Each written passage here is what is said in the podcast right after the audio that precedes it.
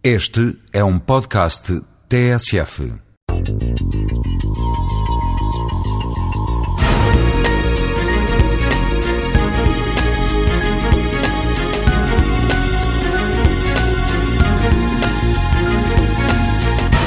O indivíduo que, para além de ter uma componente genética diferenciada, e, portanto, não trabalhou para a ter, deixou com ela, não é? Não é por mérito, é por felicidade ou infelicidade. Tem que forçosamente entrar na vida e tem que entrar no mundo que o rodeia, tem que o compreender, tem que o questionar, para depois o recriar. É o processo. E a capacidade de recriação e de descoberta exige eh, motivação, e trabalho, muito trabalho.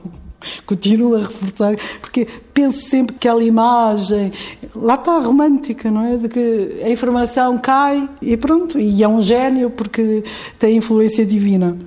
Eu, pessoalmente, não acredito que um indivíduo sozinho consiga alterar esta, ou, ou modificar, ou, ou interferir de uma forma importante e, e, constante dentro daquilo que é a rede social, eh, porque a rede social é realmente muito poderosa.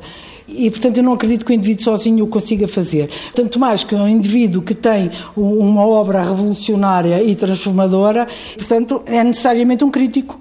E essa crítica é necessariamente visionária, que é o que nos diz a história quando olhamos para trás e os vemos a eles aos gênios. Portanto, é isto que, continuo a dizer, reforça a distância entre ele e o seu tempo.